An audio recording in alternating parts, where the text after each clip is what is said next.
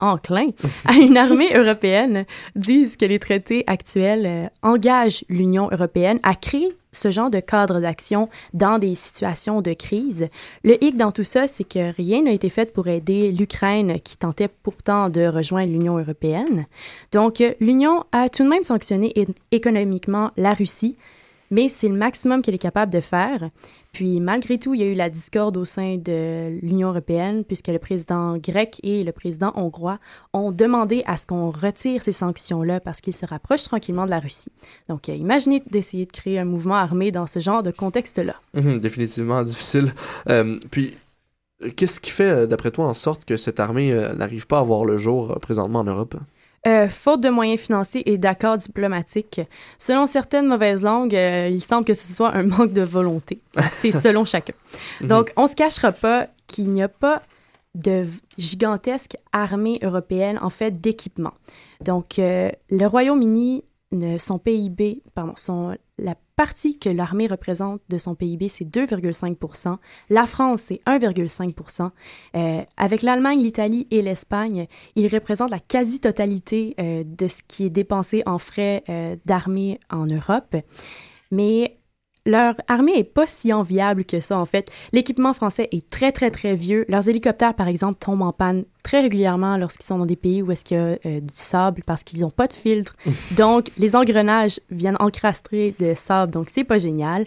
Euh, leurs blindés n'ont pas d'air climatisé, donc imaginez être en Syrie dans un blindé puis il n'y a pas d'air climatisé. Imaginez la chaleur. Ils dépensent des frais gigantesques. Ça rappelle les sous-marins qui prennent feu euh, dans, l'armée canadienne ou les hélicoptères Sea King dans le temps. acheter un sous-marin à rabais. Acheter un sous-marin à rabais. Donc, si on y pense bien, le seul euh, satellite militaire qu'il y a en Europe, il appartient aux Français. Mm. Puis, euh, c'est les autres pays qui utilisent, entre autres, ce satellite-là parce qu'eux n'en ont pas. L'Allemagne, elle, euh, ne peut utiliser que 40 de son matériel parce que le 60 restant est dans des hangars parce qu'ils sont brisés. Donc, ça va bien en Europe. on sortir les Panzers. on sait euh, qui envahir si jamais. voilà.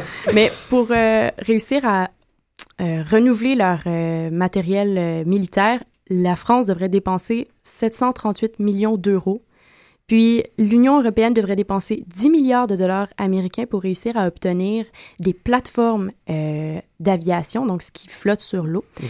euh, pour être capable d'être considéré comme étant une armée ayant une permanence sur la mer. Puis, plus précisément, c'est quoi une permanence à la mer, euh, Catherine? Donc, c'est un terme pour désigner l'efficacité d'un pays à agir rapidement, peu importe l'endroit où le conflit éclate. Les mhm. États-Unis, par exemple, sont considérés de la sorte. Donc, faudrait qu'ils achètent des porte-avions qui voguent sur l'eau. Ça, c'est primordial. Imaginez ensuite tous les frais reliés à ça, donc l'entretien, l'acquisition de sous-marins, la panoplie de bateaux nécessaires pour réussir à ce que tout ce chantier-là fonctionne, le nombre d'employés requis, donc beaucoup de militaires qui seraient nécessaires à engager. Donc, c'est des sommes faramineuses en vue. Donc, euh, c'est pas étonnant que de nos jours, euh, certains pays trouvent soit plus facile euh, simplement de se cacher derrière les forces de l'OTAN ou, ou les forces américaines, par exemple. Exactement, mais pourtant, ce serait le contexte disons, idéal pour créer ce genre d'armée européenne-là, si on considère euh, les pays arabes qui commencent de plus en plus à se réchauffer, euh, la Russie qui commence à être de plus en plus inquiétante. Donc, ce mhm. serait pas une si mauvaise idée que ça. En fait, on assiste actuellement à des associations en différents pays ou groupes, comme la Force armée commune qui est en train de se créer entre la Belgique, le Luxembourg et les Pays-Bas. La République tchèque, la Hongrie, la Pologne et la Slovaquie ont renforcé leur coopération en matière de défense qu'ils ont aussi mis à la disposition de l'Union européenne et de l'OTAN. Les pays nordiques, l'Estonie, la Lituanie et la Lettonie ont, eux, décidé de rejoindre leurs forces pour euh, réussir à combattre cette menace euh, russe qui les inquiète plutôt. Donc, aucune armée européenne qui englobe tout le monde, mais plusieurs petites petite cellule. Si tu veux des stats pour te baquer, écoute, si l'Union européenne réussissait... oh, je ressors mes grosses statistiques. Oui, ils aiment ces statistiques. Écoute, ouais, certain. Je suis un gars de stats. Euh, L'Union européenne aurait une armée de près de 3 millions de soldats actifs s'ils se rejoignaient tous ensemble. Ça battrait même la Chine, théoriquement, alors euh, que la Russie se retrouve... Euh, Donc ça vaudrait la peine qu'ils se rejoignent ensemble. Oui, ça vaudrait vraiment la peine. Parfait. Merci Alexandre, merci Catherine. On s'en va maintenant en pause musicale. On s'en va écouter la chanson Clouds du groupe Horse Beach.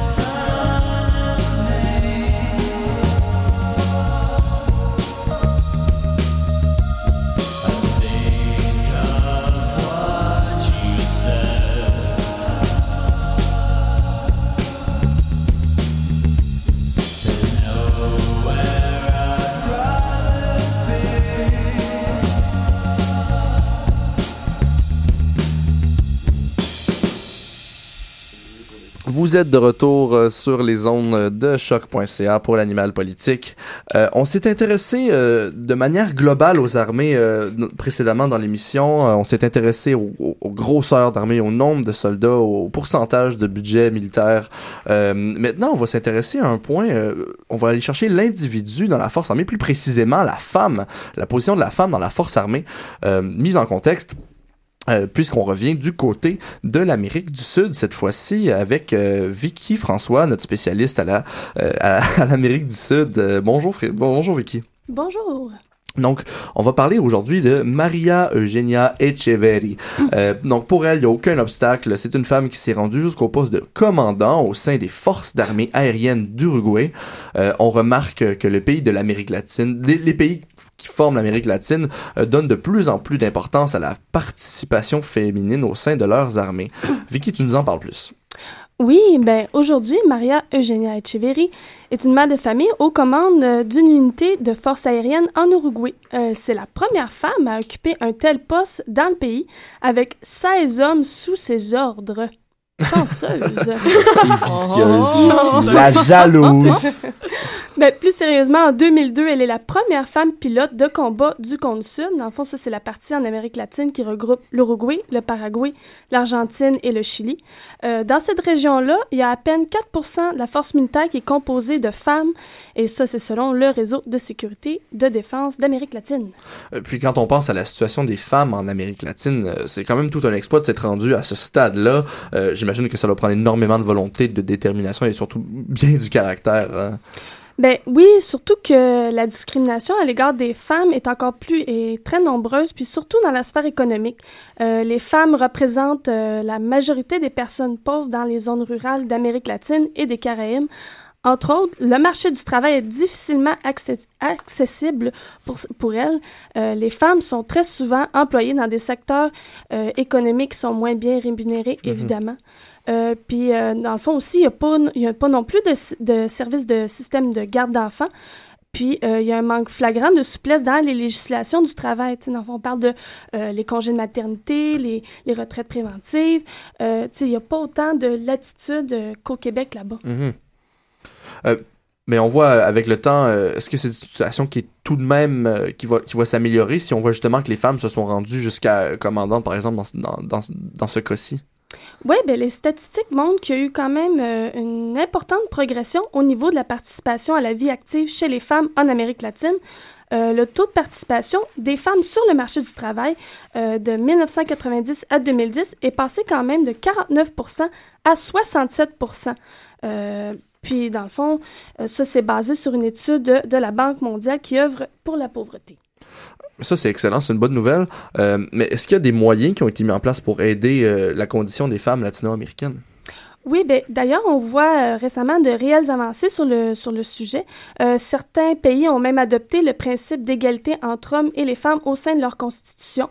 il y a beaucoup d'efforts qui ont été faits pour lutter contre les violences faites aux femmes, notamment en termes législatifs, avec des lois beaucoup plus contraignantes. D'ailleurs, tous les pays d'Amérique latine ont ratifié la Convention sur l'élimination de toutes les formes de discrimination à l'égard des femmes. Hmm. Euh, puis, en plus, depuis 1990, les femmes ont pu aussi avoir un meilleur accès à la politique. On peut d'ailleurs penser à Michelle Bachelet, la présidente du Chili, qui, lors de son premier mandat, a permis l'adoption d'une loi autorisant la contraception d'urgence. Hmm. Puis, en Uruguay, d'ailleurs, l'avortement a été légalisé l'année dernière. Hmm. Ouais, alors, c'est sûr qu'on est loin d'ici, mais il faut quand même euh, adapter ça à l'Amérique latine. Évidemment, c'est une belle avancée dans ce coin-là. Mm-hmm. euh, puis c'est vrai que quand on regarde la place qu'occupent les femmes dans les sociétés latino-américaines, on peut comprendre que le chemin entrepris par euh, la dame qu'on parlait, euh, Maria Eugenia Echeverry, ça doit être très difficile, hein, surtout déjà en commençant au début, Vicky. Ben oui, en fait, en 1997, l'école militaire aéronautique a décidé d'inviter les hommes et aussi les femmes à s'inscrire cette année-là.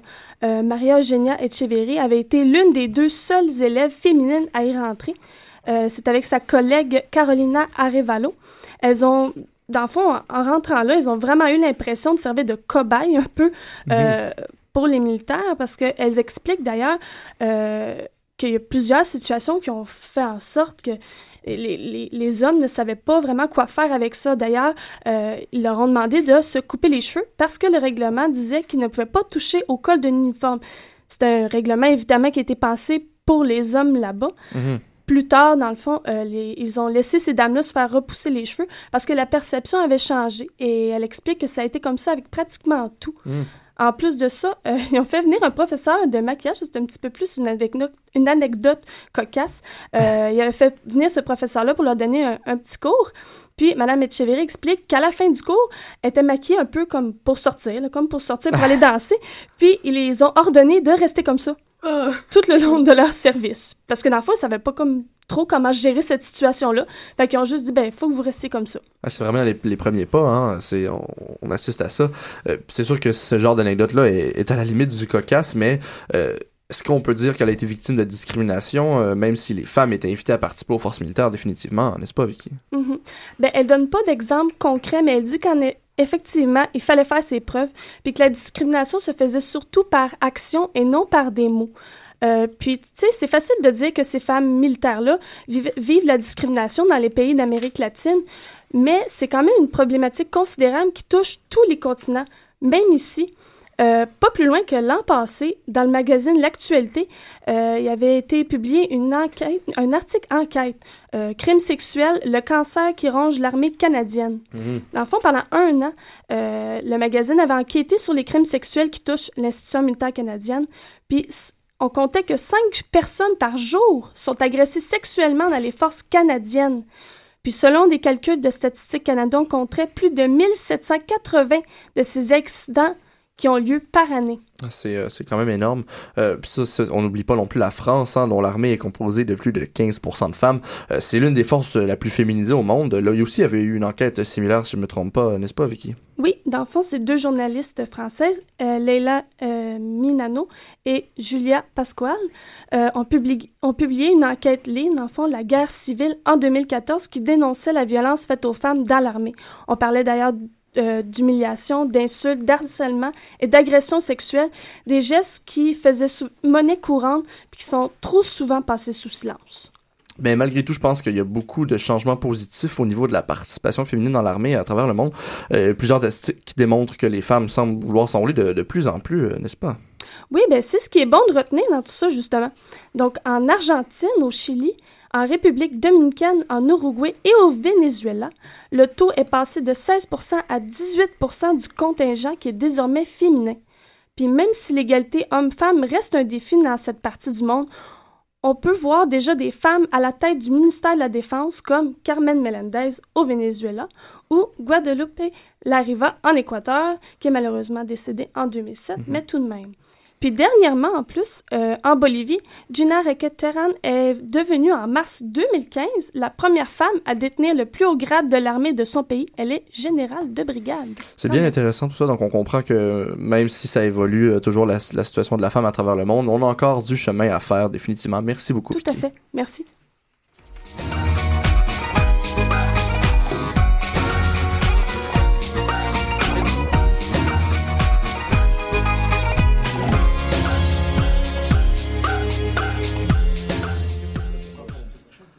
Et on est maintenant au dernier segment de l'émission. Euh, et oui, et oui, on doit se quitter un jour. Et euh, cette fois-ci, c'est comme toujours notre mini débat, hein, notre débat d'une dizaine de minutes environ sur le un, enjeu éthique sur notre thème qui est aujourd'hui, je le rappelle, l'armée. Euh, donc le thème du débat aujourd'hui, la question du débat sera est-ce que les interventions canadiennes auprès de l'État islamique sont nécessaires, hein, euh, inévitables? Euh, puis sinon, euh, qu'est-ce qu'on fait avec eux? Qu'est-ce qu'on fait avec l'État islamique? Je lance la question à mes collaborateurs. Écoute, je vais commencer le débat là-dessus. Moi, je pense c'est un peu spécial, mais je crois quelque part, et vous me corrigerez si vous êtes pas d'accord avec ça, je crois quelque part qu'une intervention militaire, c'est presque obligatoire parce que honnêtement, je comprends pas. On peut pas comprendre, nous, qu'on vit pas dans le même milieu que les gens de l'État islamique. Sauf que c'est pousser le fanatisme religieux à l'extrême. Puis tu peux pas vraiment. Il n'y a, pas de diplomatie qui peut se faire avec l'État islamique. C'est ce que je trouve un peu incroyable. Ça a déjà été essayé. Puis oui, vas-y. Mais moi, j'éprouve un certain malaise avec le fait qu'on joue avec. On, fait peur à la personne qui fait peur. Dans le fond, c'est comme si on faisait du terrorisme, nous aussi. Je sais que c'est avec une certaine. Euh, un, un, un meilleur... euh, Dans une optique de... Ouais, Ouais, c'est une ça, optique ouais. différente, mais ça reste qu'on utilise le mal contre le mal. Je sais pas à quel Mhm. point c'est c'est pertinent de le faire. Ouais, pour faire du surf un peu sur ce que tu dis, on peut encore pousser ça de manière philosophique parce que la politique, et oui, c'est de la philosophie au départ. Ouais. Ah, Euh, ouais. Voilà. Mais tu sais, on, on peut se dire que euh, eux, pour inculquer leur idéologie, euh, ils vont attaquer, faire des actes terroristes, tuer des gens Mhm. pour, pour, pour inculquer leur idéologie. Et nous, on est contre cette idéologie. Donc nous, pour inculquer notre idéologie, on va aussi un tuer des gens. Tu sais, euh, philosophiquement, il y a, y y quelque chose à travailler là-dessus. C'est certain, sauf que si, si c'est pas si la diplomatie fonctionne pas dans ce temps-là, il faut se demander c'est quoi les options à prendre Mhm. parce que ça a l'air ça a l'air stupide comme ça mais dans un conflit comme ça, est-ce qu'il y a vraiment juste la diplomatie Est-ce qu'il y a Ou matière le à conflit discussion armé? vraiment avec les gens quand Mais ils sont on- en train on- de massacrer? Si vous connaissez tous l'adage, on ne discute pas avec les terroristes, mais c'est c'est triste, mais c'est quand même vrai quelque part. On peut pas discuter avec l'État islamique. C'est dommage. C'est juste dommage.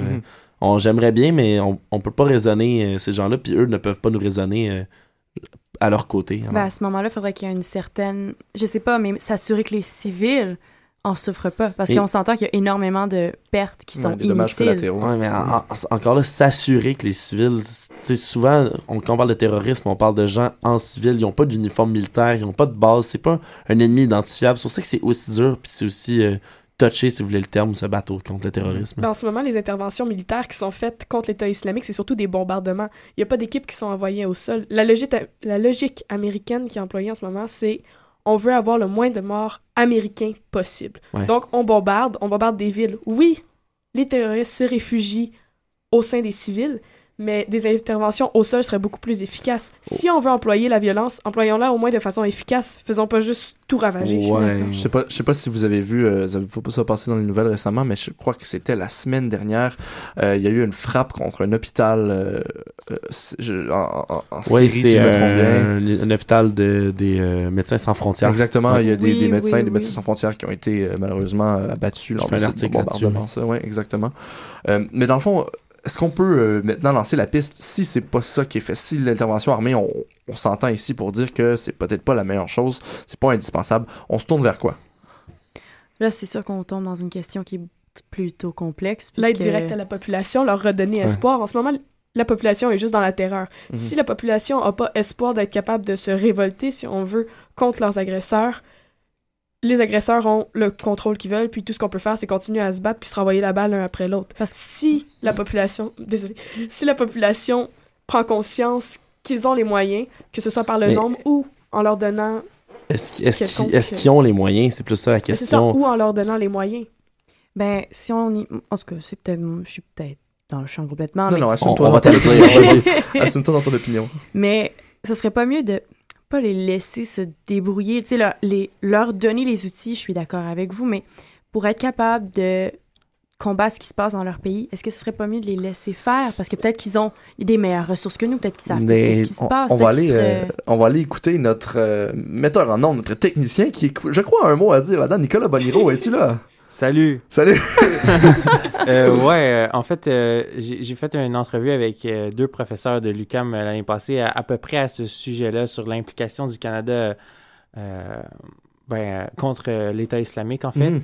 Et en fait, il faut comprendre une, une mondialisation qui est plus compliquée que seulement le, le- le Canada contre l'État islamique. En fait, euh, d'après lui, euh, l'investissement du Canada dans cette guerre-là viendrait de son euh, partenariat euh, privilégié avec son voisin du Sud, les États-Unis. Les Mhm. grands frères.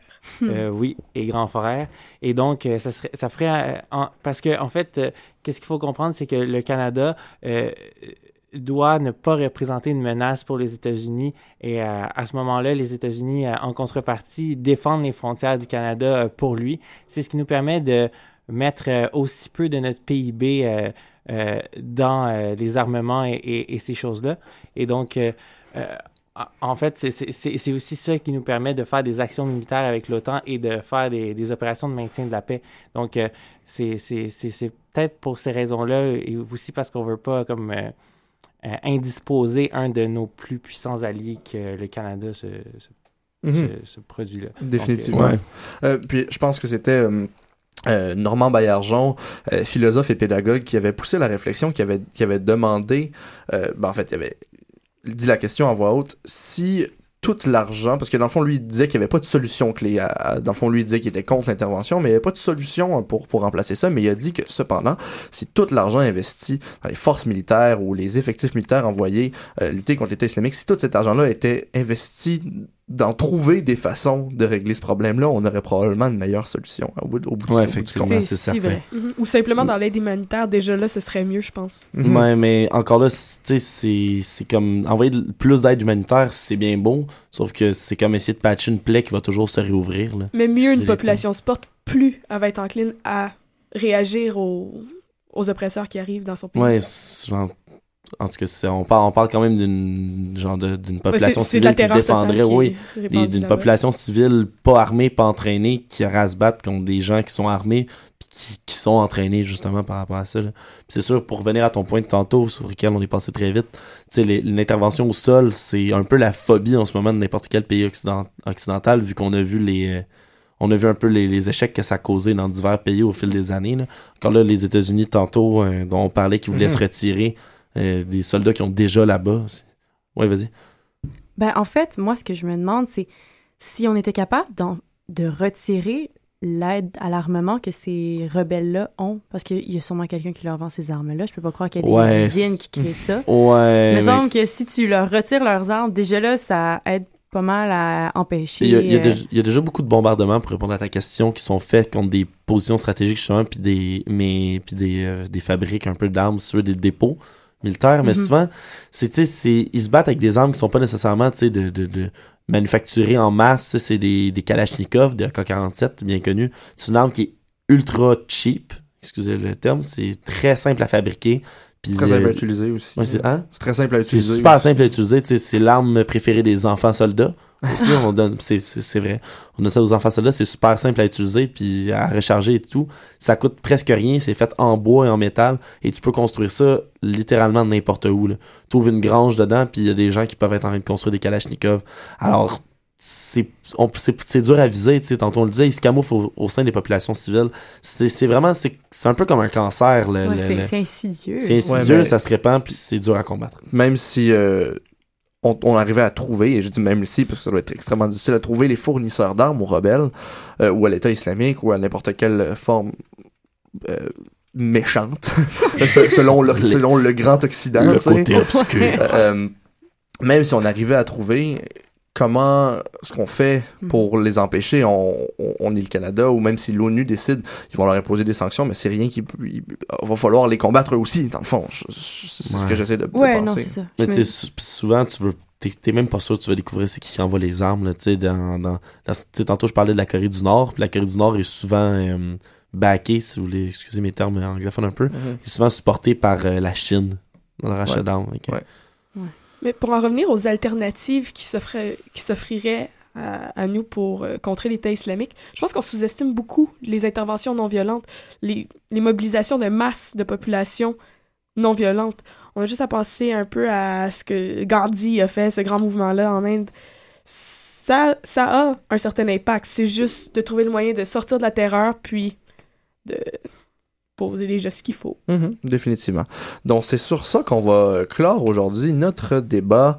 Euh, je tiendrai à remercier euh, tous mes collaborateurs aujourd'hui avec moi. Euh, qui- on a passé une excellente émission en votre compagnie. Merci aussi à tous les auditeurs d'avoir été avec nous. Euh, on aura une pause la semaine prochaine d'émission et ce sera seulement pour revenir en force dans deux semaines, même heure, toujours sur les ondes de et dans deux semaines on, abordera le thème de l'énergie. Oui, intéressant, hein, la, la crise énergétique. Donc, merci encore d'avoir été avec nous. Vous étiez avec votre animateur Louis Pelchat et on se voit la semaine prochaine. Non. Dans deux semaines.